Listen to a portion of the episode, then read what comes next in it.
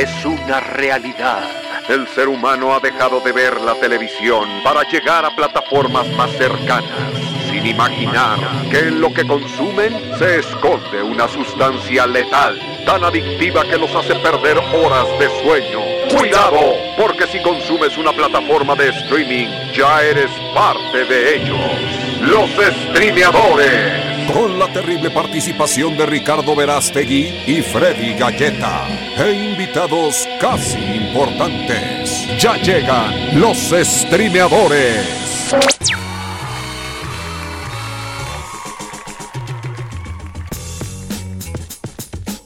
Iniciamos el podcast número 66 de todo lo que tienes que saber del mundo del streaming, de las plataformas donde podemos ver series y películas a bajo costo, a un pequeño monto que tú tienes que pagar mensualmente, o bien pirateados a través de una página obscura dentro del mundo de la internet y la deep web. Esto es Los Streameadores. Bienvenidos a este podcast semanal que cada semana te vamos reseñando lo mejor de las series y películas que tienes que ver. Yo soy Freddy Gaitán y presento al elenco multiétnico, nacional, presente, preparado, listo ante cualquier pandemia para reseñarte lo que tienes que saber. Así que vamos a empezar por de este lado el señor, el señor productor de los datos curiosos, el señor editor, el señor locutor comercial, él es desde Victoria, Ciudad Victoria, desde el lugar donde le llaman flautas a las a, los burritos y burritos a las flautas. Él es el señor Juan Carlos Mendiola. Hola, ¿cómo están? Y sí, las flautas son de harina, señores. El mundo es el que está mal, Ciudad Victoria está bien.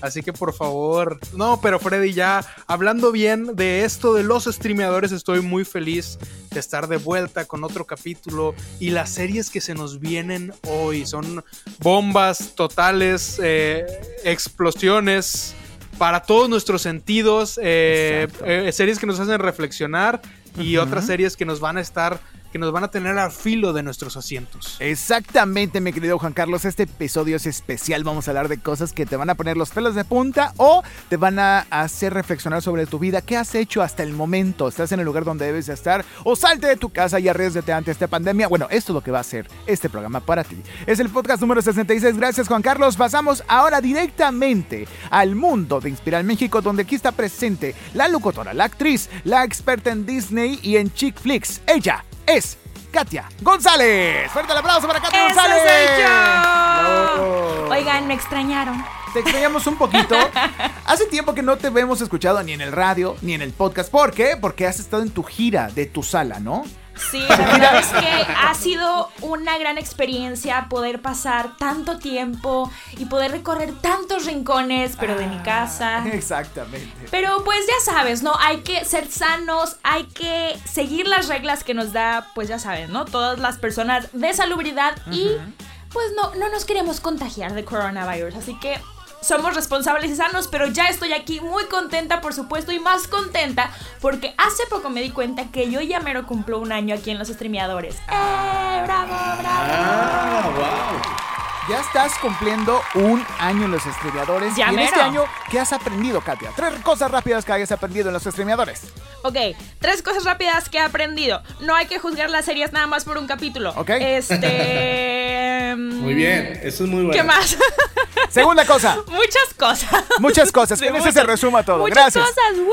Aprendiste bastante, Katia Sí. Gracias Gracias por estar aquí. Y también, de a pasada, ustedes. ya estás en este lugar, en este podcast, y ahora vamos Sí. a darle la bienvenida a nuestro señor director, al señor que todo lo ve, al señor que está detrás del lente de la cámara y detrás de los lentes de ver con miopía. Él es el señor director, el señor, el, el que pudiera haber sido el manager del Canelo. Él es el señor Ricardo Javier Verástegui.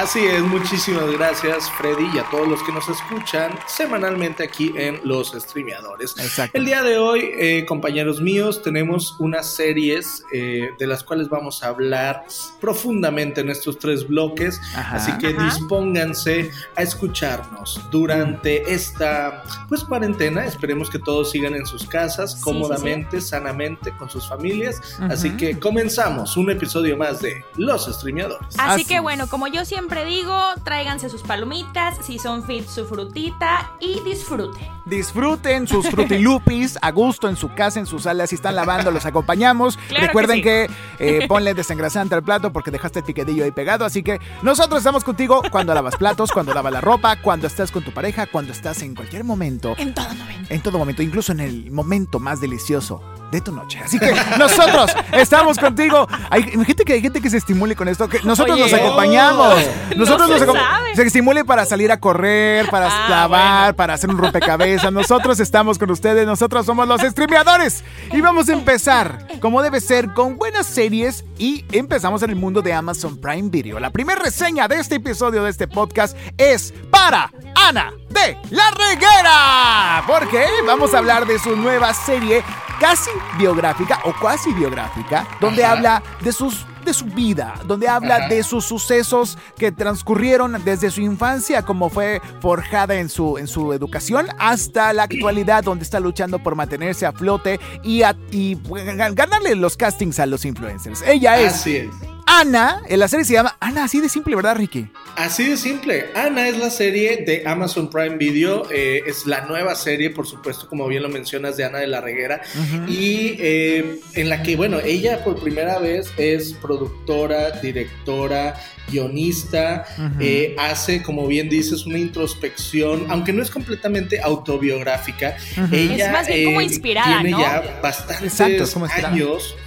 Ella tiene ahorita 42 años. Ella inicia este, este, pues, in- esta introspección, este viaje a sus 35 años. Oh. Ella decide empezar a escribir todo esto porque tú sabes que vivir en Hollywood o hacerla en Hollywood siendo mexicano a veces no resulta como pensabas. A muchos mexicanos como Isa González, como a lo mejor Eugenio Diego Derbez, Boneta. Diego Boneta, ajá. Omar Chaparro, o incluso Eugenio Chaparro. Derbez.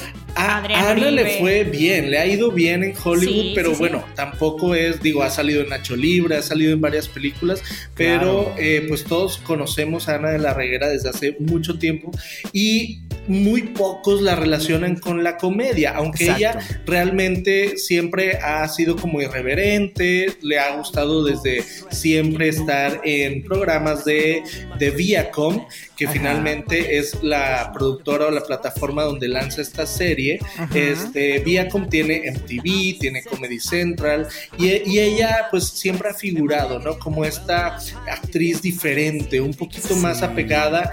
Ella es de Veracruz, ella es veracruzana, pero ella siempre se ha pegado más a los cánones de eh, Hollywood o de Estados Unidos. No es la típica actriz de telenovela, aunque inició en telenovela, Sí. ella siempre ha querido ser como diferente, ¿no? Por así decirlo. Exacto, y lo he intentado en su carrera, Ricky, porque ella, bueno, recordando así, ah, te voy a a hacer un rápido review de las cosas que ha hecho para la gente que no se acuerda, porque Katia Centennial, aquí presente en el estudio, dijo hace un momento, oye, pero yo no es recuerdo... centennial. ¿Quién es- pero- quién pero es yo- Ana de la ¿Quién es Reguera? Ana de la Reguera? Ana de la. Reguera, te lo voy a decir, Katia. A ver. Ella salió en Azul. ¿Te acuerdas de la novela de Azul? Como No, hombre, azul. que- no, hombre, Katia. No, Ella salió. Amigo. no, no te acuerdas. la canción de Quiero aclarar Castro. algo, quiero aclarar algo. Sí sabía quién era, o sea, sí sé quién es Ana de la Reguera, pero gracias a que vi esta serie dije, yo nunca la había visto actuar antes en ninguna otra O sea, película. sabes quién es por cultura, ¿no? Sí, Pero exactamente. No has visto muchas cosas de ella. Jamás había visto ningún proyecto en el que ella apareciera, entonces pues yo con mucho gusto me di a la tarea de ver esta serie que, bueno, ella protagoniza. No te preocupes, te digo Es que- rápidamente en dónde ha salido. Rápidamente, es A ver, Gitanas, Vamos Capadocia. a recordar, vamos a recordar un poco la, la- la- los proyectos en los que ha salido Ana, porque tiene razón Sí. Katia. Sí. que Ana no sale en muchos proyectos muy seguido, sino Exacto. que pasan varios años para que, para que salga en algún proyecto. Entonces, Ok. Básicamente, hace, hace un momento dijo Juan Carlos, sí, como la canción de Cristian Castro. Bueno, la canción de Cristian Castro es por la novela donde salía Keiko, que era Ah, Azul, del 96. ándale. Eso También salió en novelas como Tentaciones, Cara Cruz, eh, Gitanas, obviamente en esta serie Capadocia. Ya en el 2000 salió Todo por en amor, Todo por amor, por supuesto. Ya Pero en películas. ¿no? Es que salió en Azteca, ¿no? Primero Sí. inició en Azteca, Ah, luego en hizo Azteca. Pueblo Chico, Infierno Grande. Exacto. Y ya después se fue pasando a hacer series más grandes o películas. Bueno, desde el 2000 por la Libre. Quien no se acuerda de por la Libre ya Claro. interpretaba María. Ladies Night, ¿te acuerdas? En 2003. Ladies Night, sí. Nacho Libre en 2006. Así del precipicio en 2006 también, por supuesto. Backyard, el traspatio en 2009. Eh, Hidalgo, la historia jamás contada en 2010 con, eh, con este actor, uno de los bichires.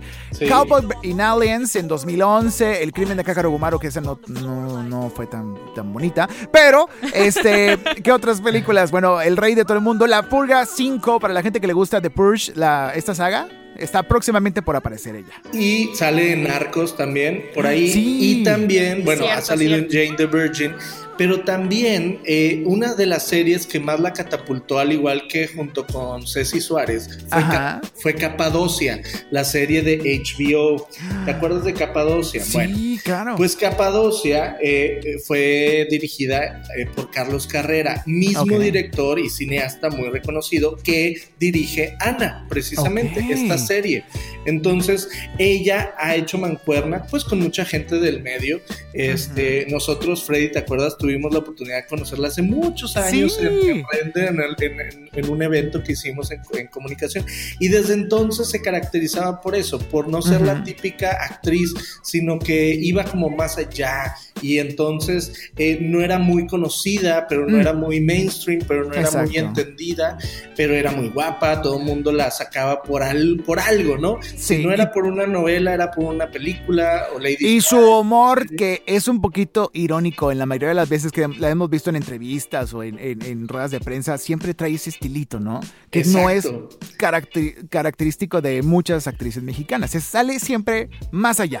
Entonces, ¿qué sucede? Que llega una, eh, pues llega a una edad en la que dice, bueno, pues a lo mejor Hollywood, este, o la vida de las actrices mexicanas en Hollywood tiene que ser contada de alguna manera, o mínimo mi vida, mi vida porque es muy peculiar mi vida. Entonces, este, lo que hace es eh, a los 35, a partir de los 35 empieza a escribir esto, y luego, eh, bueno, pues obviamente se junta con Epigmenio Ibarra y Argos, y producen esta serie, se, se, tarda un ratito, está por ahí la producción y se tarda. Super stand-by, ¿no? Y después, ajá, está como en stand-by y después deciden lanzarla en Comedy Central y en Amazon Prime Video. ¿Qué, ¿De qué se trata Ana la serie? Porque pues, este, Seguramente usted se preguntará de qué demonios se trata esta serie. ¿Qué pues rayos es eso? Básicamente es el complicado mundo de Hollywood, como bien dices, pero también ella explora la sexualidad, la, soledad, las relaciones, la búsqueda de la estabilidad, como todos, como todos llegamos a una crisis de los de edad, ella llega en la serie a una crisis de los 40 años sin saber todavía qué hacer bien con su vida, sin, sin tener una relación estable, sin saber si quiere ser mamá o no. Sin tener una casa estable, porque sigue pagando su casita. Sí, porque ahora sí que First World Problems, problemas del primer mundo, viaja de entre Los Ángeles y México. la serie todo se desarrolla entre Los Ángeles y México. Y pues dijera cualquier persona, no, pues qué chido, o sea, imagínate estar yendo y viniendo y viviendo una vida de estrella, pero ella plantea una vida de estrella como muy pocos la han retratado en México. No y como en muchos casos sí lo es. Exacto, no es como lo pintan y, se da la oportunidad de, de, hacerlo a pesar de la crítica, porque tú sabes que el mexicano es muy crítico de, ah, ¿cómo es posible? o sea, eh, Oye, pues lo, pues lo vimos ahorita, lo vimos ahorita, Ricky, con la noticia de este chavo de, los borregos que quedó en los Dallas Cowboys. Ah, claro. que, en lugar de estar felices, ahí le están lloviendo críticas de los mismos compatriotas, ¿no? Exacto. Hay mucha envidia. Y, siempre se ha dado en, en el tema como dices tú, deportivo, de espectáculos. y entonces, bueno, aquí lo importante es que ella se arriesga a hacer algo diferente porque, a ver, ¿cómo describirías tú esta comedia, Freddy? Porque hasta tiene musicales. Exactamente, tiene partes musicales. Yo siento que, eh, mira, yo te explico rápidamente mi primera impresión que, me, que fue, ¿no? Yo la vi semi-consciente porque estaba casi dormido una primera ocasión. La primera vez. La primera vez que la vi. Y dije, qué rara está. O sea, claro, lo primero que te plantea esta mujer. Qué rara, está la rosa de Guadalupe. Que sí, porque como dice el dicho, ¿a qué le puse, no? Pero realmente para mí me sorprendió bastante verla porque yo la había visto así en pocas ocasiones, como así dijo Katia también. Y ahora verla en este tono y verla jugar de esta forma y tener guiños. Para mí fue un híbrido entre cualquier serie de una actriz que hemos visto, tipo americana o mexicana, con, por ejemplo, ¿Y ahora qué hago? de Adal Ramones, ¿se acuerdan? Cuando terminó otro rollo y sacó esa, esa serie que habla de su vida precisamente, o una mezcla de, de, cualquier otra serie donde una mujer la está tratando de hacer en Hollywood, pero no lo logra, es lo mismo que sucede en esta trama. Me dio mucha risa los guiños a los flashbacks porque aquí nos explican la, eh, la razón por la que ella está actuando así en su vida actual, en su, en su etapa actual, y cómo eh, se relaciona con cómo se portó con su mamá en su niñez, ¿no? Cómo su mamá le apoyó y todo. Y para esto, Katia, tú platícanos un poquito de eso si quieres, este, acerca de cómo era su mamá. Bueno, en la serie así rápidamente te platicamos? Pues mira, la verdad es que yo eh, viendo varias entrevistas que le hicieron a esta actriz, ella menciona que, por ejemplo, hizo varios guiños eh, de lo que fue su infancia, cómo la trató su mamá, cómo fue su relación con su mamá, pero obviamente no, no fue tan, digámoslo así, tan fuerte como, no sé, como un Luisito Rey, porque la mamá, su verdadera mamá, que es Nena de la Reguera, estuvo a punto de interpretar ese personaje, que bueno, es inspirado en ella, pero al final dijo, ¿sabes qué? No lo voy a hacer, pero por favor, hija mía, no me retrates como un Luisito Rey, porque pues ya es otro nivel, ¿no? Y otro dato curioso de esta serie es que la persona, o más bien el señor que interpreta al papá de este personaje, Ana, es el papá en la vida real de Ana de la Reguera. Es realmente su papá y la hermana que sale de su hermana lesbiana es realmente su hermana. ¿Es en serio? Sí, su hermana es DJ y, y, es este y es lesbiana tal cual y ella lo que quiso hacer fue eh, pues retratar exactamente cómo era pues de conservadora y, su mamá y porque su mamá que fue que fue reina de belleza no sí es casi casi como una Lupita Jones Entonces, de que ella en, en, su, en, su, es como esa canción como en, esa su, en su adultez en su adultez ajá. Sí sí sí es como esa película de cómo se llamaba la de Jennifer Aniston la de Dumpy Dumpsy ah, sí sí Dumpling ah Dumpling. Dumpling, Dumpling, ese es ese perfil con ¿no? Jennifer Aniston. eh, con Jennifer Aniston de una mamá que fue reina de belleza, que quiere que sus hijas también sean reinas de belleza. Que los pasos, ¿no? Exactamente, Oye, pero a mí la verdad eh, me encantó esta serie. Me gustó mucho cómo retrató cómo es la vida de una mexicana en Hollywood, porque ya también ahora con todo esto de las redes sociales, en verdad, todos los influencers que no tienen absolutamente nada de experiencia en esto de la conducción, de la actuación, se están de verdad adueñando de todos los proyectos importantes. Entonces, esa parte de la serie me encantó, lo retrata perfectamente. Y fíjate, yo al principio cuando la comencé a ver y vi uno de los primeros números musicales, dije, ah, esto va a estar medio raro, pero no, al, paso del tiempo me fue gustando. Tiene, pues es que es como un toque de comedia, un toque este diferente porque pues, Irónico, ahí pero una comedia una comedia gringa no a la cual no estás acostumbrado porque el personaje de esta chica pues obviamente medio le entra a, a todo marihuana. bueno sí es cierto a todo pero bueno pues como que da sus es cierto. y, y, y también en la serie retrata su primera vez con una chica con una mujer con Paulina, la actriz que era, se llama Paulina Dávila. Sí, Paulina, Dávila, que lo hace excelente. De hecho, de verdad, le mueve el tapete a hombres y a mujeres. O sea, que, o sea le lo sorprende. O sea, Katia me, dijo de que, oye, ¿quién es esa chava? ¿Quién es? No te sacó de onda. No, está increíble. Pero sí, o sea, está, es una chica muy guapa. es muy guapa. la chava, es muy, muy guapa. A mí me, me encanta, aparte de que es hermosa, me encantó el papel de Paulina Dávila y también me encantó el papel de Carlos Miranda, que la hace de eh, chofer de Uber, que, eh, que conoce por ahí casualmente un día y conforme va eh, eh, transcurriendo la trama de la historia, se convierte en casi casi que su mejor amigo y pareja, o sea, su, su alma gemela. Entonces, está, está muy entretenida. Tenemos que mencionar que aparte de, pues, Ana de la Reguera, su papá y su hermana en la vida real, pues salen Tina Romero como su mamá, sale Andrés Almeida como uno de sus intereses amorosos. Que, Andrés Almeida ya le hemos visto hasta en, la Andrés Almeida en todos lados, pero Andrés Almeida en, este, en esta serie le hace casi como de ejecutivo por ahí de Televisa o de algo, de algún canal o de alguna empresa de comunicación. De alguna plataforma. Y luego me encantó también, Freddy, Eduardo España como su manager. Su manager así todo fracasado y forzado, ¿no? pero Lalo España interpreta a su manager, pero el manager manager está en silla de ruedas todo el tiempo. Eso se me hizo muy curioso. Está muy curioso. Y todo el tiempo le lleva comida, la trata Sí, le alimenta. Le dice de que aquí está tu pamacito y también tu cafecito. Sí, sí, y tu sí, champorrado aquí te lo voy a traer. O sea, la, la mima con comida ya así, mm, mm, y le da- agarra valor a él, aunque es un fracasado de representante. Me encanta que hay un guiño padrísimo en cada parte de la serie donde cada personaje que va introduciendo, vemos su, su feed de Instagram y vemos sus fotos y vemos sus seguidores o, o su- sus descripciones y está bien curio- curioso.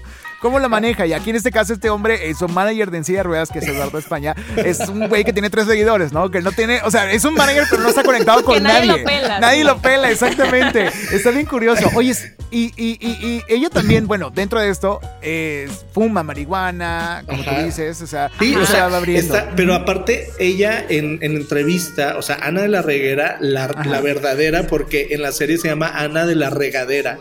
Ah, Este, sí. Ella, ella en entrevista dice que efectivamente, o sea, así fue, a los 35 años. Ella también ella le empezó entra. a, a descubrir cosas que nunca, entró. que nunca había hecho, eh, Ajá. como fumar marihuana, como besarse con una mujer, como, o sea, hacer muchas cosas que antes no había considerado y que obviamente en Los Ángeles pues empezó a darse más libertad porque. Exacto. pues viene de una familia pues veracruzana, conservadora, está increíble cuando regresa a su pueblo de origen y entonces este todo mundo este la conoce obvio, pero por ser la hija de tal, ¿no? Entonces Ah, No por su carrera actrística, ¿no? Exacto, claro, no. Ah, que por cierto, hay un guiño de una Sí, serie sí, que sí. en una novela en la que participó el retorno de. Marisela. Sí, o sea, sí, sí. es- Ah, es, como en la novela. guiño. El re- es un, no es real esa novela. Ah, ok, El dije, retorno de Marisela. El nombre está estupidísimo porque es- hace remembranza a las novelas mexicanas de los 80s, 90s. Pero donde ella, donde pues, ella brilló y donde la gente agarró sus fragmentos de sus videos de esa novela en la serie y las hacía memes, ¿no? Con Exacto. memes con unos, ¿qué? Berenjenas y le decían, tú eres la chica de los videos de los memes, de los ¿verdad?". videitos. Entonces, imagínate que tengas una carrera artística de 20, 25 años de, de toda tu vida, tus mejores años los gastaste en novelas y la gente se acuerda de ti por los memes o por tu comercial de yogur para con De lactobacilos, de yogur para que puedas ir al baño. ¿Sabes? Algo que también me encantó es que está bastante actualizada, como tú dices. O sea, al principio, eh, cuando aparece cada personaje, su perfil de Instagram, por ejemplo, la mamá ya una influencer.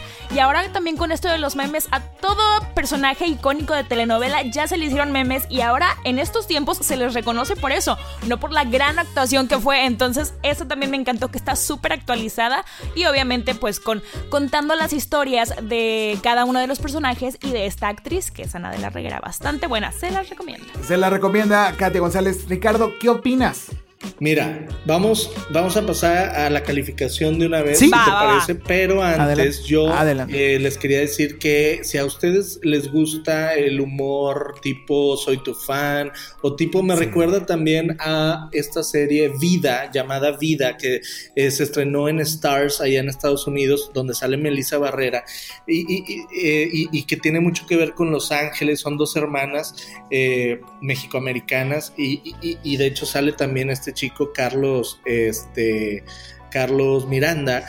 Este, si te gusta ese tipo de, de- de comedia, como que no es muy obvia, pero que, pero que es como medio incómoda, pero que es como de la vida real, como que todo eso puede pasar realmente en, en- en una burbuja por ahí de Los Ángeles, de México, de Polanco o así. Bueno, Ajá. pues esta serie es para ti y por eso eh, yo inicio la calificación. De- Inicia calificación con, con Anas. Anas, ajá. te- le voy a dar un 4 porque sí me gustó, pero yo siento que ella pudo haber explotado mucho más, muchas cosas y sobre todo el final. Sí. Eh, el final de la serie, siento que o le costó tanto trabajo o le dio miedo seguir con una segunda temporada que lo dejó ahí, o sea, lo dejó como un proyecto más y yo, yo siento que debió haber, eh, pues, eh, hecho Le la pudo haber trama de tal más manera jugo, de Le pudo haber sacado más jugo exactamente o ah, pudo haber cerrado con un broche para dejarnos con hambre. y Exacto. con otra temporada. Exacto, ¿no? un cliffhanger padre, bonito, que, que- que pudiera darnos una esperanza de una segunda temporada, porque siento que hasta ella misma se, se limita diciendo, bueno, pues a ver, ahí les va, ahí les va mi corazón, ahí les va mi vida, tengo miedito, pero pues Ajá. no sé si vaya a Pero aquí funcionar está. o no. Este, entonces, Ajá. de una vez la cierro, no quiero hacer más temporadas. Eh, Ana es un proyecto de 10 capítulos y tan tan se acabó. Entonces, como que eso es, es esa misma eh, pues, eh, eh, indecisión nos comunica que no, no quiere seguir más con este proyecto, sino que fue como algo que iba que tenía que sacar de su sistema y ya, ahí está, en el mundo. Lo pueden ver por Amazon Prime Video. Y pues ok ahí está. Esa es tu calificación. Así es. Perfecto. Muy bien, pasamos rápidamente con las mujeres. Kate González, calificación. Perfecto, mira, yo concuerdo con mi querido Ricky, le doy un 4. Es una buena serie pues para ver mientras estás en la cuarentena, si no tienes nada que hacer, te entretiene. Y está muy cortita, entonces está bastante buena. Son unos capítulos muy cortos, yo creo que les va a gustar. ¿A ti te gustó? Entonces, sí, sí me gustó. Yo, si hubiera habido una segunda temporada, yo sí lo hubiera visto y lo hubiera recomendado también. Pero véanla en Amazon Prime. Ana, yo le doy cuatro anas. Cuatro anas. Yo también le doy sus cuatro anas y tenemos calificación casi perfecta porque Juan Carlos todavía no ve esta serie, ¿verdad, Juanse? No, no la he visto, pero, pero ahí, ahí le faltó una estrella. Te faltó una estrella nada más. Yo también le dijo un cuatro. Me gustó, me pareció, creo que está divertida. Es un buen, buen, buen avance en nuestra comedia mexicana buscando por su propia identidad. Ya hemos visto otros guiños, ya hablamos de La Casa de las Flores la semana pasada, ya hablamos de otras series como Club de Cuervos y este es algo muy diferente, México-americano, pero pero vale la pena si te gusta este tipo de, humor de farándula, si te gusta este tipo de humor, de humor negro, por supuesto. Y, si a eso te dedicas también, si eres actriz, te vas a identificar demasiado con esta serie. que casi no hay en, en, México, ¿no? Actores y aspirantes a actuaciones, pues a, ser actor, pues bastante. Bien poquitos. nada más, los van a disfrutar. Chicos, vamos un corte, regresamos, vamos a la sección que todas las mujeres de la edad de Ana estaban esperando. Esta es la sección del Chayán de los podcasts. Ah, ya le bajó la edad. Eh, le bajó la edad de 42 años. Él es Juan Carlos Mendiola, que si Juan Carlos precisamente va a hablar de Ana, su amor platónico que él no sabía que tenía. Juan Carlos, vamos con tu sección de datos curiosos. Ponerle pausa no servirá de nada. Llegarán en breve por ti los streameadores. Regresamos. Datos curiosos de tus series favoritas. Por Juan Carlos Mendiola.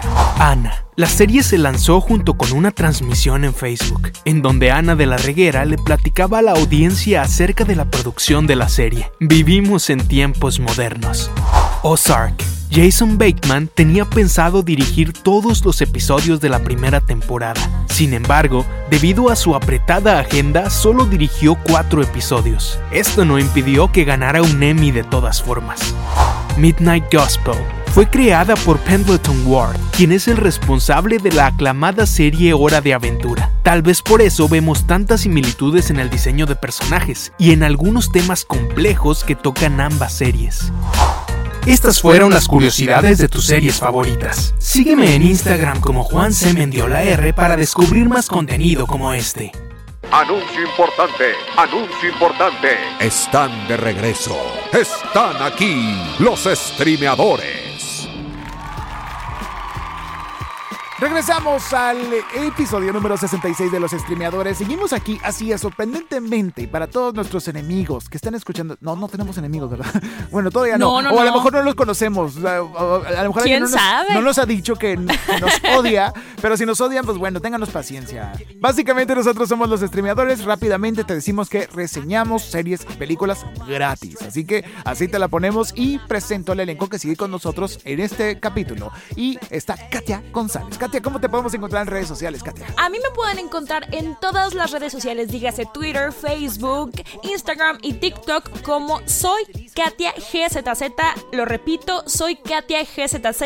Vayan y síganme porque yo, como muchos en esta cuarentena, yo ya me creo influencer. ¿Ya te crees influencer? claro que sí. Ya estás cobrando montón de dinero por menciones de Ya muchas marcas me están pidiendo, pero de tantas en verdad no puedo y yo no quiero saturar a mi público. Entonces, por eso no lo hago, amigos. Buena decisión, qué buena decisión. Gracias por estar con nosotros.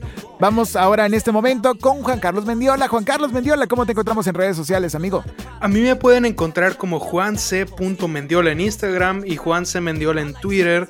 Y pues ahí comparto cosas de los streameadores, cosas de deportes, cosas de música también y, y pues algunos eventos importantes en mi vida los pueden encontrar ahí tu primera comunión, mi confirmación, tu primer mi diente de leche que se cayó, tu primer día en la primaria. está pegado en Ay, Dios mío, ya nos fuimos muy allá. Tantas cosas, Juan Carlos Mendiola, perfecto. Ricky Verasi, ¿cómo te seguimos a ti en redes sociales, amigo? Me pueden seguir como arroba rverastegui en redes sociales, Instagram, Twitter y TikTok. Y TikTok. A mí como arroba Freddy Gaitán también en todas sus redes sociales y presentaciones. Y también en la presentación con mucho azúcar está nuestro arroba los streameadores, que es nuestra cuenta de Instagram para que puedas enterarte de todo lo que hacemos. Nuestras Claro cápsulas, sí. nuestra investigación, nuestro material, nuestro podcast, nuestras interpretaciones o más bien participaciones en radio como FM Globo 88.1 todos los domingos de 12 del mediodía a 2 de la tarde. FM Globo 88.1 FM. Así que vamos a iniciar con esta segunda parte, este segundo bloque donde Juan Carlos ya se estaba desesperando y se estaba arrancando los cabellos. Ya está porque- listo. Ya está listo, porque quería hablar de esta serie desde hace mucho tiempo, pero no habíamos tenido oportunidad de meterlo. Y ahora sí, llega el homenaje, en la parte importante streameadora de la serie que está rompiendo dientes en Chan, chan, chan, todo chan. Missouri. Y esto se llama nada más y nada menos como Juan Carlos. Ozark, una de las series más importantes, una de las mejores series con más calidad, eh, más sobresalientes de toda la plataforma de Netflix y no solo de Netflix, para mí, de todas las plataformas en general, llámese Amazon Prime, llámese HBO, llámese Apple, llámese Disney. O sea, tú dices lo mejor de lo mejor, como diría Ajá, es. Sí, estamos fantástica. hablando tal vez del tope a lo que han llegado las series. Yo creo que esta serie perfectamente está en el podio junto con Breaking Bad, junto con Game of Thrones las primeras temporadas. Mad Men. Junto con Mad Men, junto mayores. con todas Sí, estas, ligas mayores. junto con todas estas series que han sobresalido por su calidad Ajá. y por su, por su gran guion, por su gran desarrollo de personajes y por sus grandes actuaciones, ahí está Ozark. Y bueno, rápidamente, Freddy, les, les voy a platicar de qué, qué va? trata Ozark, ¿verdad? Bueno, nos encontramos a Marty Bird, que es un contador, un contador muy brillante, eh, casado con su con desde hace muchos años ya con una familia, tiene dos hijos y pues todo en su vida era normal, ¿verdad? Es que- average, es como el, el Sí, americano es- promedio, es, un ¿no? americano contador. Tiene con su, su vida buen- aburrida, con su, Su buena aburrida, su camioneta, su coche, Normal, su común y casita. corriente. Sí, de clase media americana. su vida Él godín, empieza- su vida godín. Su vida godín, él tiene una vida godín, él es un financiero, es un, bueno, sí, fin- un asesor financiero, un Sí, asesor de finanzas, de brillante, negocios. brillante, porque yo creo Brillante que eso es lo asesor. más, es lo más, es lo que más destacan en la serie, que este hombre Exacto. encuentra, encuentra Tiene un conexiones y relaciones entre números donde nadie más los puede ver. Pero todo, todo en la vida de Marty Bird y su familia cambia en el momento en que un, un narcotraficante muy poderoso les ofrece el ayudarlo con sus cuentas. En resumen, les ofrece lavar dinero para él. Ok. Y- Eso a raíz, a- antes, si me permites, Juanse, nomás, eso antes de, eh, de, pues, o sea, no fue así como lo dices, de así de bonito. Obviamente tú estás maquillándolo muy padre, porque fue una amenaza mo- mortal. No, pero porque- primero, Freddy, o sea, primero, antes de todo esto que tú dices, que lo vas a ver, Ah, ya, ya. yo creo que en próximos Ah, ya te entendí. Sí, cierto, serie- sí, cierto. Eh, sí, porque yo llevo a poquitos. Juan sí. es el experto en esta serie. Sí, pero después vas a darte cuenta que en realidad no es tan obligado, porque ya nos hablan de, del negocio que hay antes de lo que tú dices, Freddy. Ah, ya, ya, ya, Eh, te eh, entiendo. este, entonces nos damos cuenta que incluso su esposa estuvo de acuerdo, o sea, la culpa aquí es compartida. Entonces hablamos, no, no es ya como, como Breaking Bad, en donde uno solo era el que decidió emprender por el camino de la delincuencia, sino que aquí ya estamos hablando de una familia que... Entera que- dentro del mundo de la delincuencia. Así es, entonces esta familia eh, eh, normal y genérica gringa se vuelve poco a poco una familia llena de, de cabecillas muy importantes para el crimen organizado, ¿no? que jamás esperaste que ellos fueran a, a liderar todo eso. Ahora, amigo, rápidamente, este tipo de historia ya la hemos visto en muchos lados. En Wits la vimos, en la de Good Girls la vimos, en Breaking Bad obviamente la vimos. Un sujeto normal que tiene una vida súper aburrida, súper norm- normal pero aburrida, súper no hay desafío, no hay nada de emoción, incluso no hay sexo, no hay tantas cosas que dices, quiero cambiar mi vida al instante. Es lo que sucede y pues llega al, otro lado, ¿no? A Bueno, convertirse recurre en un a crim- un, recurre. cierto, digámoslo así como recurso que no es tan común. Exactamente, que es meterse al mundo del narcotráfico, al lavado de dinero, Sí, a- sí, sí. al blanqueo de bienes, de, de lana, ahora sí, por así decirlo.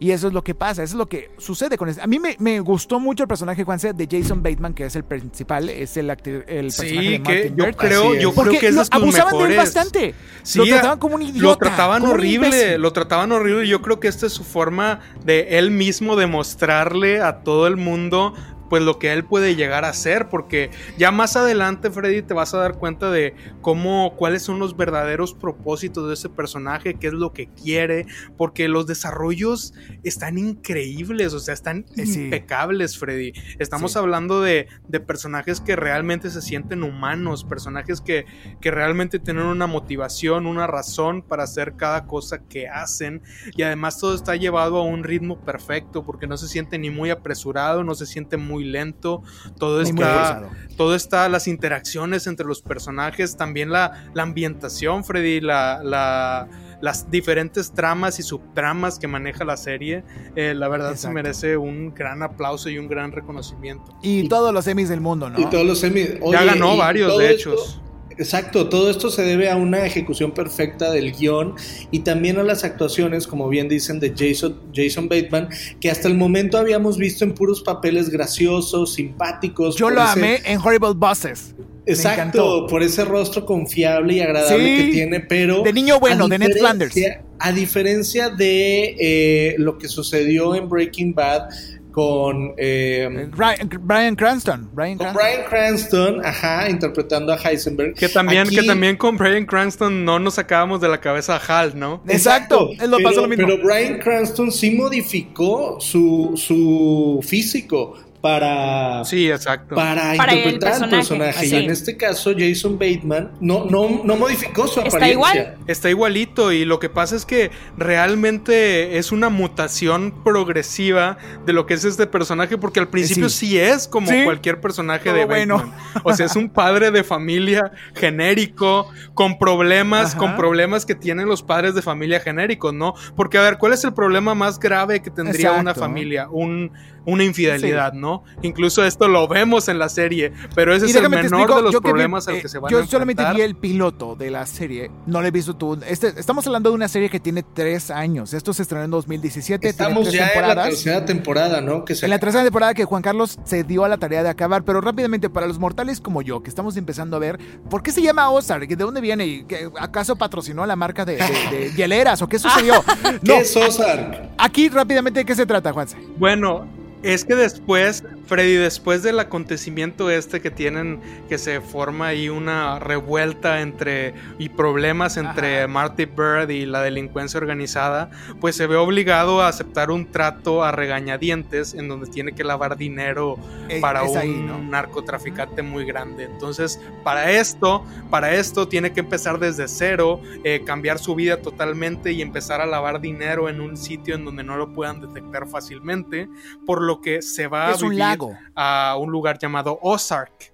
en donde un lago, un lago en donde también nos encontramos con que los que ya habitaban Ozark son unos rednecks que son muy divertidos y son personajes increíbles, me encanta, y uno de ellos, que es el personaje de Julia Gardner, eh, yo creo que es el mejor personaje de todo Ozark, resalta por encima de todos. Y desde ahorita les digo que si llevan por buen camino a esta actriz, que si le dan el impulso que se merece porque es una gran actriz, Puede ser nuestra próxima Meryl llegaría- Streep. Dice, llegar, ándale, exacto, llegaría a reemplazar a Meryl Streep sin en problema. unos Eh, 20, 20 añitos, ¿no? Es que tiene el perfil, tiene ese perfil. Ya la hemos visto a ella, Ricky, en Modern Love, lo decía Juan Carlos hace rato. ¿Te acuerdas de ese, ese capítulo donde ella está con un pues, su Sugar Daddy? Con un hombre mayor, sí. Sí, sí, sí. Es esa actriz, ¿no? Y, y tiene ese estilito y ahora aquí ella personifica a esta joven mujer que también se introduce dentro de esta organización del personaje de Jason Bateman, ¿no? Sí, la- y además interpreta un personaje, hasta hace el acento, el acento redneck, ese acento de Estados acento Unidos de, redneck. Ajá. de Arizona por allá y, y- y está, y está increíble cómo, cómo también tiene un desarrollo, o sea, todo lo que hace, todo lo que hacen los personajes, Freddy, está acorde con lo que nos han mostrado a lo largo de las temporadas, no hay ninguna discrepancia. No. Y aquí es donde yo creo que radica el éxito de la serie y hace que se sienta tan sólida y tan creíble y tan satisfactoria también para, para los fanáticos porque porque no hay ninguna sorpresa, sí, algún disgusto. Eh, sí puede haber cosas que no te gusten, pero esas cosas que no te gusten están totalmente justificadas, no como otras llamadas Game of Thrones, Oh. en donde por en donde por apurar, por apurar el final no pudieron sembrar bien eh, las semillas. Aquí se siembran de manera perfecta las semillas para las temporadas. Yo venideras, amigo, pero- Juanse, que, que también hay, hay de guiones a guiones. Obviamente es más difícil justificar esta trama que está ambientada en hechos casi reales, o podrían ser reales totalmente, a Game of Thrones, que pues como unes tales Es que Freddy, el, pro- problema con Game of Thrones, el problema de, de- de Game of Thrones no fue incapacidad de los escritores, sino que No. yo siento que Game of Thrones ya la querían, de que ya, ya, ya queremos Buquear, acabar con ya, Game of Thrones. cerrar el libro. Entonces lo que pudieron haber hecho en dos temporadas de 10 capítulos, lo quisieron hacer en una de 6 y pues ahí fue donde la puerca torció el rabo, como dicen. Buena, buena.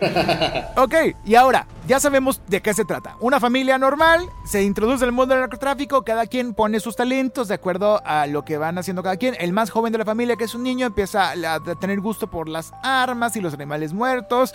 Y poco a Como poco... cualquier- como cualquier gringo estándar. Como sí, que, Y hablando también de los niños, que es, eh, a este niño lo interpreta Skylar Gartner, Ajá. también lo hace muy bien. Y Sofía Gublitz también lo hace muy bien, que es la hermana. Ajá. ¿Por qué lo hacen muy bien? Porque aunque a pesar de que nos puedan caer mal, sobre todo la niña, pues actúa como actuaría cualquier adolescente reaccionando de que, que se ¿por qué estás encuentra en este esto, papá?" problema. Claro. Exactamente, Muy natural. o sea, es como, es como Skyler que todos nos caía mal, pero sabíamos que Skyler era la que en realidad estaba bien, ¿no? Exacto. Sí, sí, sí, pues... Aquí pasa algo parecido. está muy aterrizado. Yo siento que, que a la gente que les gusta este tipo de trama sí está un poquito fuerte. Le, Katia hace rato le preguntábamos, ella no la ha visto, pero le decíamos a Katia, pues yo no sé si te guste, pero a lo mejor sí te llama la atención. Y dice Katia que después de que acabe Breaking Bad, vas a ver. Ya me comprometí. Oye. ya me comprometí Ya que le voy a dar una, ter- una tercera oportunidad a Breaking Bad. Y como ya me habían comentado que esta tiene pues cosas muy similares, esta serie a Breaking Bad, dije, bueno, primero le voy a dar la chance a Breaking Bad para ver si sí me meto a Ozark, a, esa- a ese mundo de Ozark, sí o no, porque pues es, está complicado y es un poco pesado para mi gusto, pero bueno, hay que darle su chance, ¿no? Hay que darle su chance, efectivamente, Katia. Ricky, ¿vas a decir algo? Sí, que lo que me sorprende, hablando hace rato de Julia Garner, es que ella sí se llevó el Emmy eh, a Mejor Actriz de Reparto por su papel de Ruth Langmore, pero Jason Bateman ganó el Emmy no como protagonista de la serie, sino por Mejor Dirección de uno de los capítulos del primer episodio de la segunda temporada. O sea, él dirige uno de los capítulos y por eso le dan el Emmy. Es que está impecable su trabajo, su trabajo, Ricky. O sea, todo el trabajo en general de todos en esta serie es impecable, es otro nivel. Y bueno, aquí como, como me decías de Julia Garner, sí, efectivamente, eh, esta actriz yo creo que promete muchas cosas. Ojalá y le toquen roles igual de importantes o más importantes para que realmente pueda pues mostrarnos todo el potencial que tiene, que es muchísimo Que- para que por Oscar. cierto, ella ya la habíamos visto en las ventajas de ser invisible. Sí. La hemos visto en, en varias cosas. O sea, sí, sí es una cara reconocible y está chiquita. ¿Cuántos años tiene, Julio? Pues tiene mi edad, unos 25. Chiquita, sea, ¿no? 25 Sí, años. pues es una bebé, es una niña. Una bebecita. Una bambina. Claro. Una pícola. Claro. Entonces, bueno, recomendaciones finales, Juan Carlos, y calificación de tu parte. No, totalmente 5 Ozarks. Oh Cinco my Ozarks. God. Oh my Oh God. my God. Para que Juan se dé cinco. Oye, Para es- que Juan se- Wow. Para que Juan se dé 5 es cierto, Katia. Para que Juan se dé 5 es porque le dieron un dinero. Obviamente le llegó un depósito de Jason Bateman. De que, hey man, Sí, claro. can you help me, guy, eh, please, with streamadores? Come on, help me out. Y es que- Justo y es- sí. Él maquilla mis cuentas, él maquilla mis ¿Para qué cuentas. quiere un Emmy si tiene los 5 de 5? 5 de 5. Juan, Tiene los. Streameadores. Si tienen los streamadores, exactamente. Sí, y, sí, aparte, y aparte les puedo decir que son 5 ganados, pero sobrados, ¿eh? Porque esto se merece 5 plus ahí. Ay, cinco Dios mío. más, ¿eh? No, no, Lo no. hemos perdido. No Oye, hemos. Se fue, se fue, Juan Carlos. También lo que sucede con esta serie es que se te antoja ir, ¿no? Ahí al, lago Missouri, a, los, a los Ozarks, que es como los, Hamptons, ¿no? En, Nueva York. También para, que, también para que los rednecks ahí te disparen. Podría ser bueno. Y te, y, metas sin querer ahí en sus asuntos. Siempre buen momento para eso, ¿no? Oye, hablando de eso, el, el, piloto está, o sea, hay pocas escenas que se grabaron realmente en el lago Ozark, que es un lugar, un lago donde el director y creador de la serie pues asistía de joven, ¿no? Entonces lo usó, lo utilizó, pero casi todo pues se graba en Georgia, pero ya ves que Georgia es muy caro para rodar, entonces hay muchos detalles icónicos que vamos a ir descubriendo de la serie. Los invitamos a que vean. Yo no califico, he visto solamente un capítulo y medio y me encantó. Y a partir de hoy me declaro fan y empiezo a verla. Y ya después, en unos capítulos más, les doy mi reseña. Katia, Pero la recomienda. es más, desde aquí, ¿Sí? desde aquí les puedo decir que, que, si todos pudiéramos calificar esta serie, si todos ya lo hubiéramos visto, esta serie se ganaría el streameador de oro. No, yo he visto. Eh, sí, el streameador de oro. Yo he visto muy poco Ozark, pero coincido con Juan C yo confío en Juan. Es más, le doy 5 de 5 en este momento. I believe in Harvey Dent. Ahí está. No lo puedo creer. no lo puedo creer. No sé cuál fue más forzado, si el 5 5 de Juanse o el de Ricky. Ya sé. Pero bueno, creo que el de Ricky. ¿Cómo? O sea, mi, mi, es que mi 5 no es ni forzado. Esa es la calificación. Tu 5 es una calificación estándar no es ni porque sea fan ni porque sea mi serie favorita, no, simplemente porque está impecable, impecable. Impecable es el nombre, es la calificación. Exactamente, dice Katia que es como una buena torta, tiene de dónde agarrarse para consumirla, ¿no? Entonces, sí, de acuerdo, es como una torta cubana. Entonces, disfruten Ozark ahora en su cuarentena y con eso terminamos este segundo bloque, Juan Carlos. Tenemos que hablar después más carnita, más cuando ya sea esta serie más dominio. Y tenemos que invitar a gente que, que, que, que haya visto también Ozark para que nos cuente su opinión. Su opinión y se agarren ahora sí a, toser sin cubrebocas con Juan Carlos. O sea, a golpes. no, por favor. Por favor, cuídense. Oye, Entonces, si, alguien, si alguien, es que si alguien trashea esta serie, sí va a haber golpes. Déjales tu red social, Juan Carlos. Déjale tu correo donde llega el correo basura de críticas y, quejas. ¿Cuál es tu correo para que la gente te pueda escribir y decir, no me gustó tu reseña, tu crítica? Te voy a escribir la siguiente. A ver, ¿cuál es? Me pueden escribir al correo lo que tú digas no va a cambiar mi punto de vista.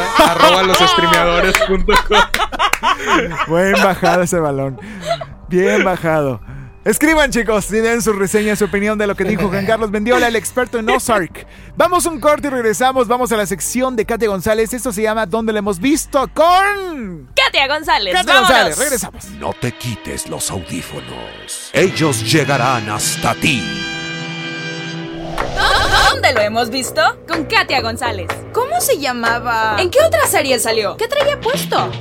A nuestra querida Anabel Gardoki de la Reguera, mejor conocida como Ana de la Reguera, la hemos visto compartir pantalla con Gina Rodríguez en la comedia Jane the Virgin, con el personaje de Paola. Y yéndose de la comedia al drama y acción total, esta chica interpreta a Elisa Alvarado en la famosa serie Narcos. Entre su filmografía nos podemos encontrar con el remake de la película Crepúsculo al amanecer encarnando a Lord Venganza donde actúa al lado de Eisa González. Ahora sí, no tendrás pierde en identificar dónde lo hemos visto. Yo soy Katia González. Sígueme en Instagram como arroba soy Katia GZZ para encontrar más contenido como este.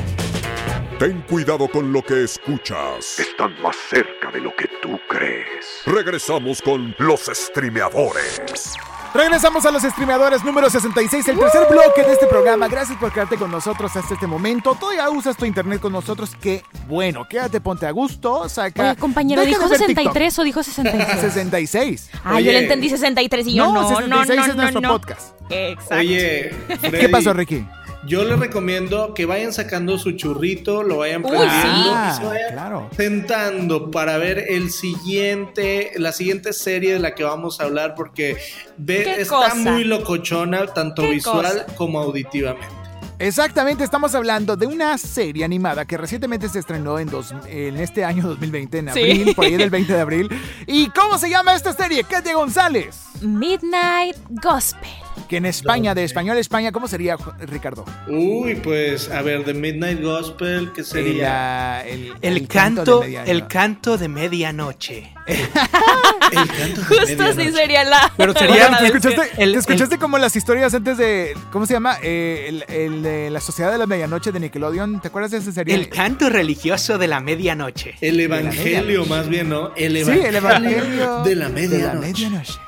Señoras y señores, así como dijo Ricardo, prepárense para ver de todo y ver nada al mismo tiempo, oh. porque te vas a poner a modo de esta serie eh, animada que, ojo, lo decía Ricardo hace un momento fuera del aire, esta serie, ojo, no es para niños, para infantes. Definitivamente, ni siquiera tú como adulto le vas a entender. Ni siquiera tú como le vas a entender, exactamente. Ricardo. Oye, es una serie animada, efectivamente, pero no es para niños, es para adultos y aparte es una serie creada por quién, Freddy, ni más ni menos que el creador de Hora de Aventura, Adventure Time. ¿Quién vio esa serie? ¿Tú la viste, Juanse? Sí, claro, una serie igual de fumada, aunque no tanto. No, no, no le llega. ¿Quién no. vio Hora de Aventura? Claro, está de seis premios Emmy, por Dios.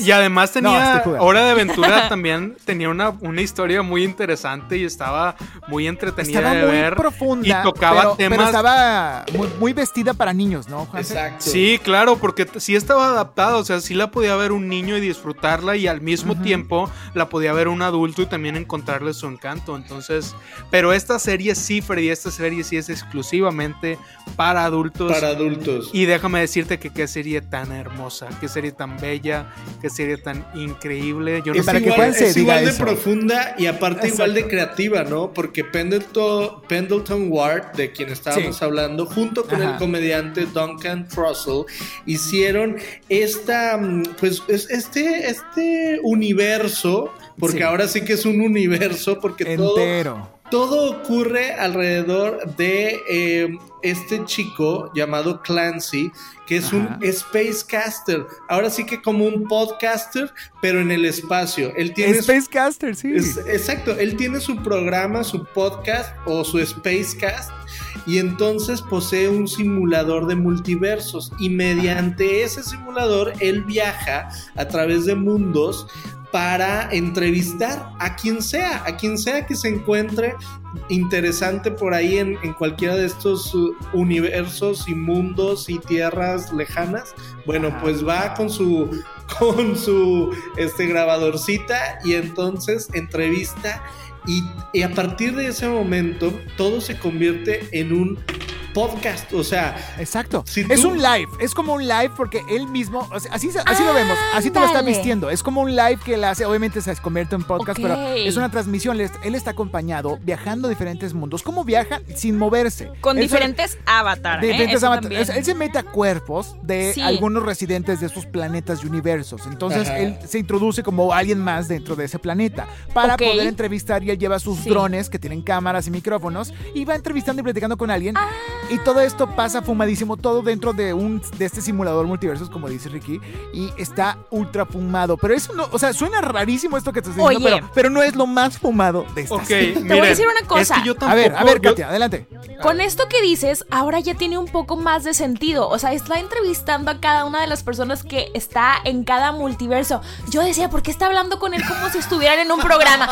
¡Ya entendí! ¡Es un podcast! Se aplaude la creatividad de los creadores y el doblaje en español ni se diga, maravilloso, pero en verdad es, mira, en mi opinión muy personal, es una, es una serie que, bueno, quiero, no es un spoiler, pero trata mucho, por ejemplo, por lo menos en el primer capítulo, el tema de zombies. Y a mí eso la verdad no me llama la atención, ya sabes, comen cerebros y demás. Y a mí eso desde chiquita de verdad no me llama absolutamente nada la atención. ¿Para qué sufrir o para qué que te dé asquito algo que estás viendo? Por ejemplo, quiero hacer una referencia, por ejemplo, a unas, eh, una serie que sí era de niños, que se llamaba Billy y Mandy. No sé si alguna vez la llegaron a ver, compañeros. con el huesos. El, sí, bueno, esta, esta serie recuerdo perfectamente bien un capítulo donde el papá de uno de los protagonistas, uno de los niños, dice de repente, tengo hambre, se mete la mano por la nariz, se saca el cerebro y se lo come. Y yo dije, ¿qué es esto?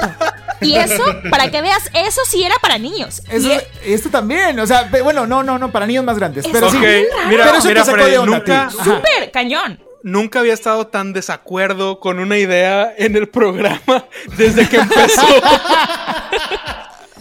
Esta, todos son metáforas, Katia. Este, estos zombies Sí, en sí realidad se es una entiende, la verdad. metáfora Eso- a cómo vive dormido el ser humano. Oye, y por eso es- te digo que no la entendí. O sea, porque si, no- si tú me hubieras dicho o desde sea- el principio que era un podcast, es como que ya tiene sentido. Pero como no la entendí, porque para mí fue un poco confusa, dije, pues, ¿qué estoy viendo? Es pero que en no realidad puedes, sí está no muy puedes profunda. tomar, tienes que ver más allá de las cosas que te presenta este programa y tienes que Sí. realmente ponerle mucha Concentrarte y atención ponerle a las atención. pláticas que la verdad, la verdad no le vas a entender eh, a la mayoría de las cosas y vas a tener que investigar. Para nada, Pero una vez que nada. investigas y que comprendes de lo que tratan, eh, Ya todo tiene más sentido. surge como una revelación en tu cabeza. Sí, está Claro. muy fumada, está muy filosófica y está muy profunda en el sentido de que esta serie pues está basada en un podcast que tuvo realmente este chavo eh, Trussell Sí. eh, The Duncan Trussell Family Hour.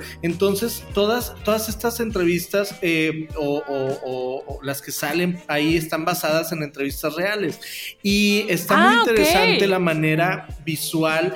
eh, no es una caricatura para todos, como les digo, No. es una No. caricatura que aparte de que te hace pensar, es difícil de ver para aquellos que puedan sufrir de, no sé, de... de de, ¿Epilepsia o de qué? epilepsia porque, Sí. porque puede, puede los colores, la combinación de colores y demás, sí puede ser como muy perturbadora para gente Sí. muy sensible. ¿Sabes algo?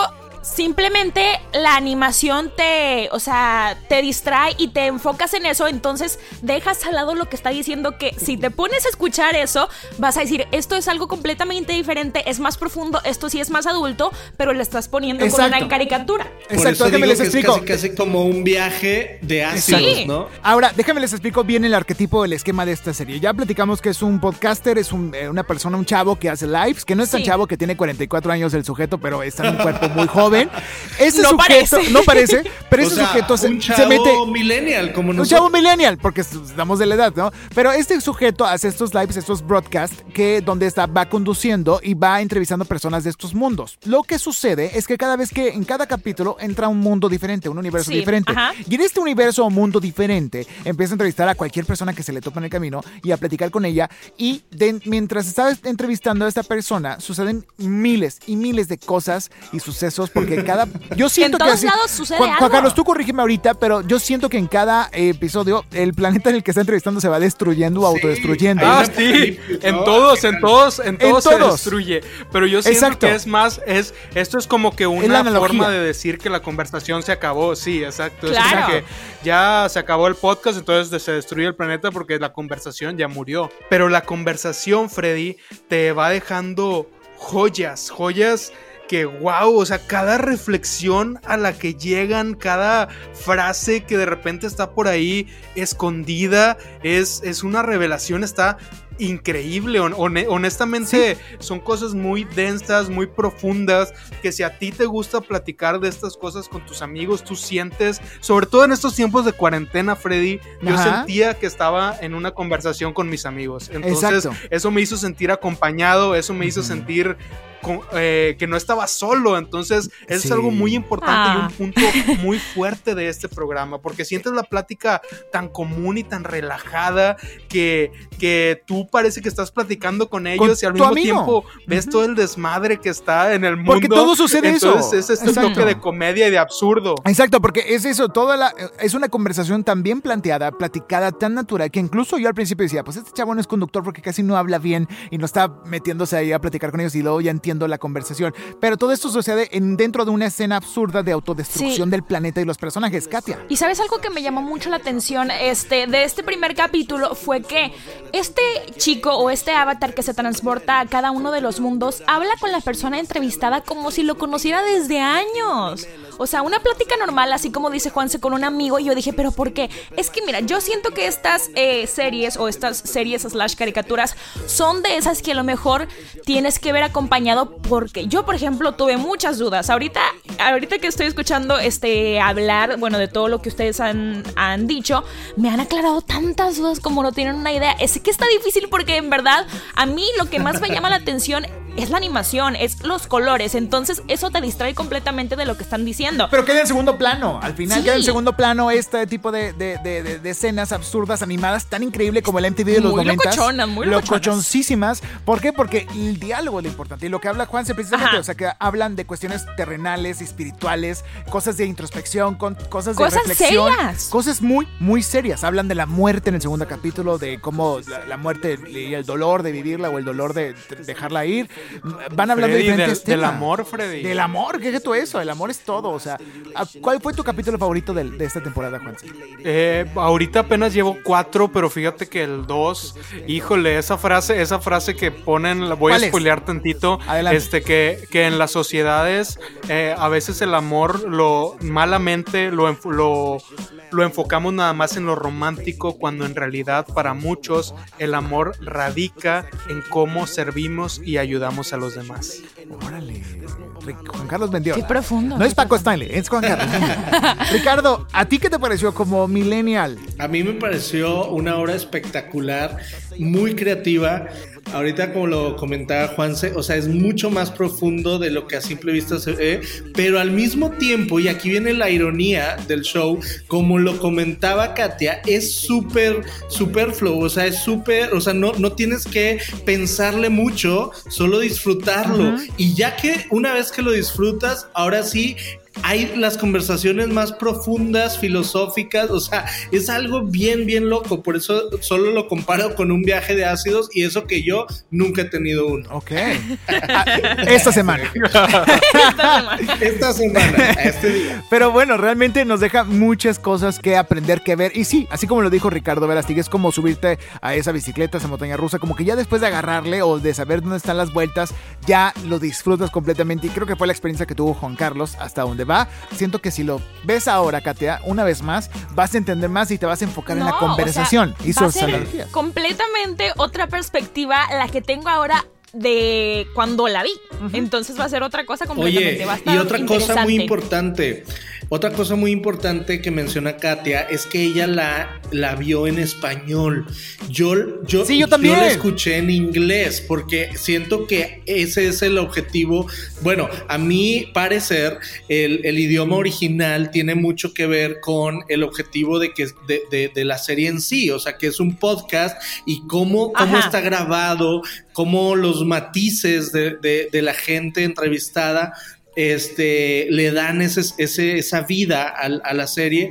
Yo, yo sí la vi en inglés. Tengo que verla en español para ver si realmente Sí. es el mismo feeling o, o se está perdiendo algo. Es el mismo, Ricky. Yo la vi en los dos idiomas y la verdad, el doblaje logra muy bien. Ah, bueno, reflejar entonces lo Está, que- lo que el está delicioso el doblaje. Les explico rápidamente quién es quién. Clancy es interpretado por Mark Winslow, a quien lo hemos visto interpretar a- al el joven Luis de Pato Ventura, la nueva versión, la nueva versión de Gerald y muchas cosas más, muchas películas más.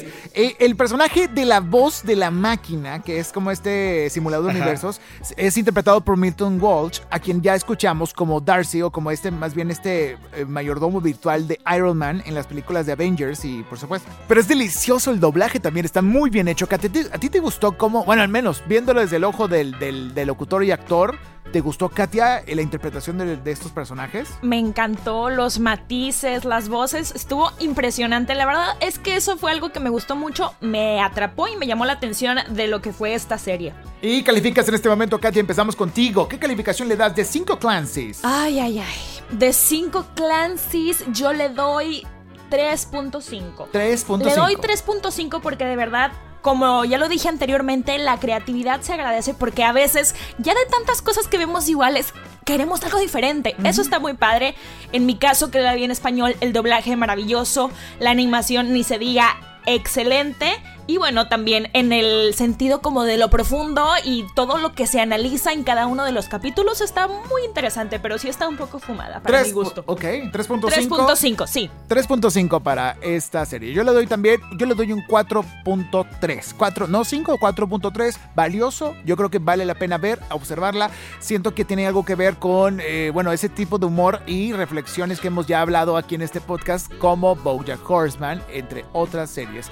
Juan Carlos Mendiola, tu calificación. Híjole, qué difícil calificar esta serie porque mira, es que si nos vamos a serie, eh, no le puedo dar los 5, pero es que es que sus conversaciones tienen tanto contenido y son tan importantes para todos nosotros escucharlas y analizar lo que dice esta, lo que tiene que decir esta serie, que tampoco se le puede no ponerle un 5. Entonces ya entramos aquí en un, en un bucle, en un, en un ¿cómo se dice? Sí, un en una paradoja, en una paradoja.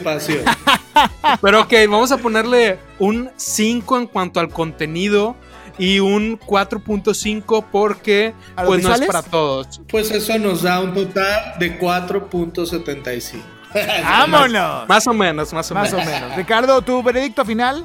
Mi veredicto final para esta serie de Midnight Gospel que puedes ver ya en Netflix es de 4.5 porque se agradece muchísimo la creatividad, sobre todo la ilustración exagerada mientras mientras mientras están hablando tan lento sobre temas tan tan profundos. Entonces, Exacto. Esa, esa innovación y, y, esa, esa, mm, esa manera de, de, de, ingeniárselas y de crear y de, y de mm, proponer, eso es lo que me lleva a ponerle 4.5, aunque repito, es una serie de nicho no es para todo mundo, no, la vas a disfrutar si no te, eh, vaya, si no te gusta lo no convencional, por así decirlo. Entonces, la filosofía y todos esos temas de existenciales exacto, y de la vida. No, y, y sobre todo porque, bueno,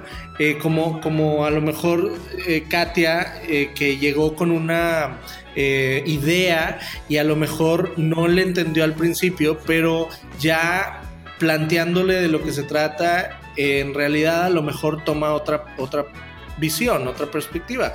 Entonces, nada más para que la gente tenga en claro de que tiene que verlo con ojos muy abiertos y no okay. en el sentido literal, sino muy abiertos en el sentido de pues la filosofía, el alma y pues ahora sí que libre de prejuicios. Ok.